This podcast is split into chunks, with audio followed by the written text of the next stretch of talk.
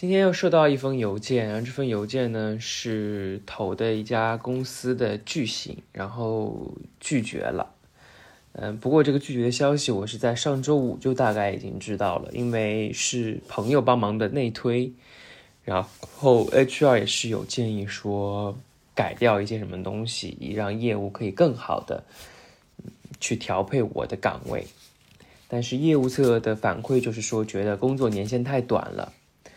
呃，他们想要找年限更长、资历更深的人去做这些事情，我觉得也很能理解，就是因为这不是我被拒绝的第一次了，就是在我之前被拒绝过的时候，我一直在思考，说我到底什么地方不行，我的简历哪里不够漂亮，或者说是我是不是我的学历不够这样子的，嗯。然后，因为但是之前投的投递的所有的这个岗位，他们都没有给到回复，就是你没有办法跟一线的业务的人去进行一个沟通，说，哎，我哪里什么不好，没有人会告诉你，他们只会给你发一封邮件，说不匹配，或者说是，呃，连回复都没有。那，呃。就就是过得不是特别舒服这段时间。那基于这个不是特别舒服的时间呢，我在某一次和我们一个有有一个会算塔罗的朋友在聊天的时候，他帮我算了一下，我就我就问他，我说我说塔罗塔罗，告诉我我这个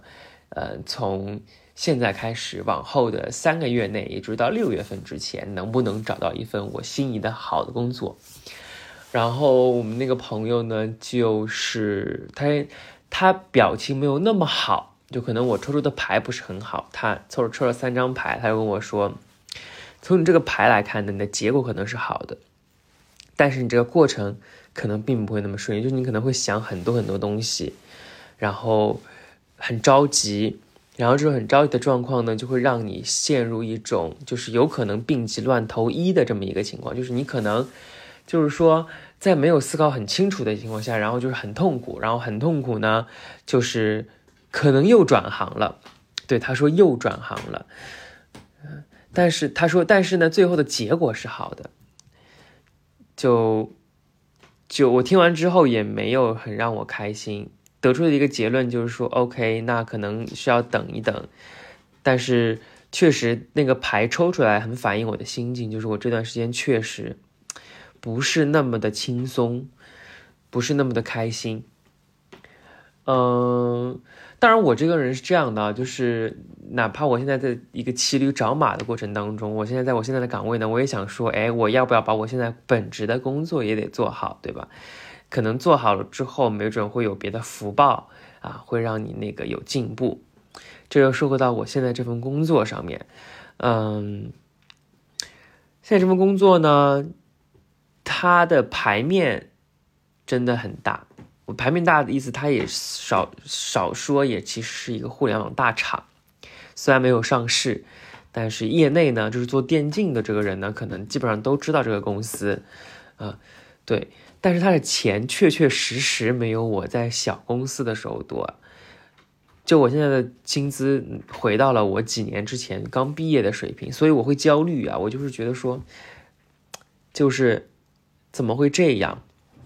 但是也算踏入了一个新的行业吧。然后这个行业呢，因为是电竞，然后跟我一个某一个曾经的大学同学就是有联系，因为他现在呢就是专门做这一块的主持啊，在业内呢也是相当有名。不过为什么说业内呢？就是我工作这么长时间之后，我才发现，就是不同的行业，什么叫隔行如隔山啊？确实是有这个道理的。然后。这个明星和普通的各种垂类赛道的网红啊，然后那种呃知名人士还是不一样，就是明星还是能够达到某一种家喻户晓的地步的。但是某一个垂类里面的小有名气的人物，就是你不玩这个东西的人，可能真的不知道。好话说回来，说回我的现在的这工作，我的工作呢在电竞，然后呢我有一个老同学，他也在这个行业里面混得算有头有脸，就大家都知道他，也算是个。头部的也不是，就是比较牛逼的一个 KOL，大家都知道。然后我为什么提到他呢？是因为，就是我觉得吧，我在和她交流的过程当中，让我思考一个问题，就是首先她是个工作特别认真、勤奋的一个女孩，是没错的。但是呢，我在有一次和她沟通电话之后，就是聊天嘛，聊现状之后，我就发现其实我依旧没有办法和她就是超过同学这个层面去进行交流，就嗯。没有办法成而正成为正儿八经的一个朋友，因为我会发现，就是，就是他聊天的模式和我很不一样，还有包括我看他的一些短视频啊，或者是看他平常的一些言语，就是我感觉他很难，就是和你心对心的交流。但是我并不是就是说去她不好，或者说她很假。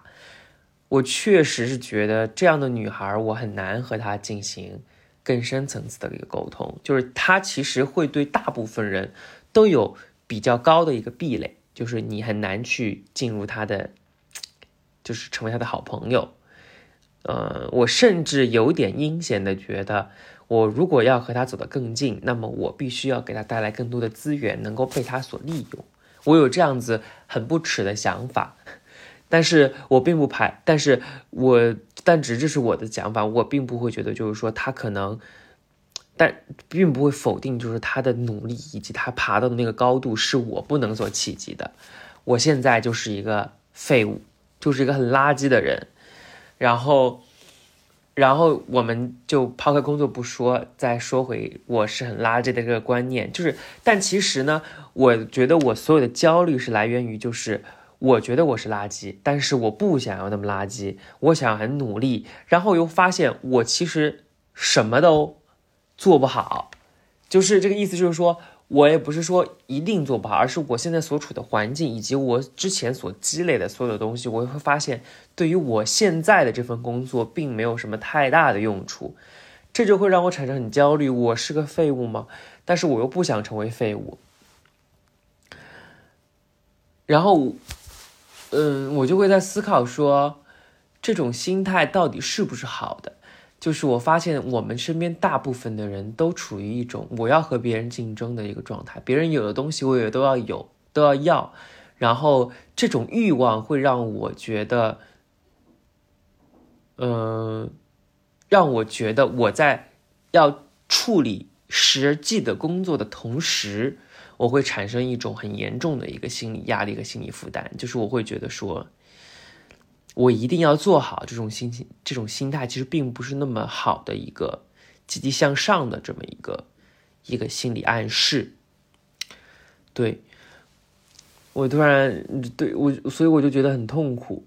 但我最近也在慢慢慢慢尝试说摆脱这种，就是我要摒弃说我一定要做好的这种这种心态，因为我会发现，就是我突然。能特别能理解我大学时候，我一老师他突然在课堂上落泪，这个落泪我觉得特别真挚。他那个时候说，我研究马克思主义就只能研究到这儿了。我觉得他就说我的能力是有限的。我突突然特别能够理解他，就是我觉得，呃，站在什么样的角度理解呢？就是，呃，就是以我目前的状况，我再怎么努力也只能到这儿。但是，但是。对，就是我不可能比别人好了，但我希望，如果你有耐心听到这儿的一些朋友，我觉得你不要为我担心。我这种心态并不是说，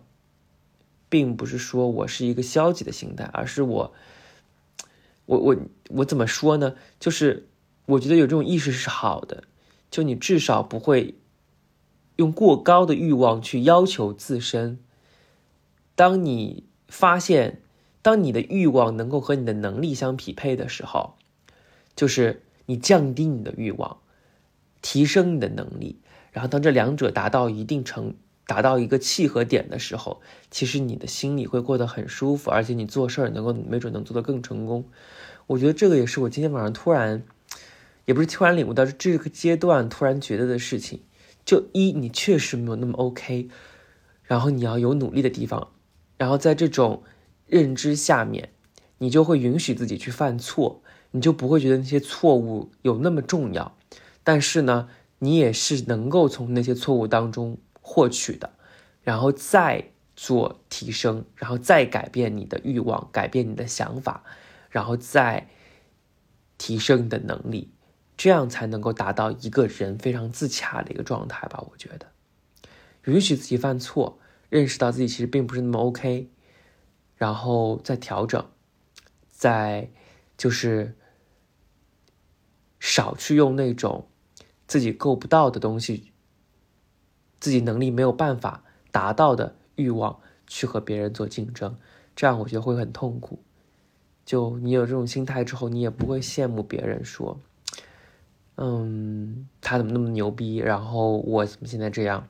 就你会相当相当相当于说比较平和嘛。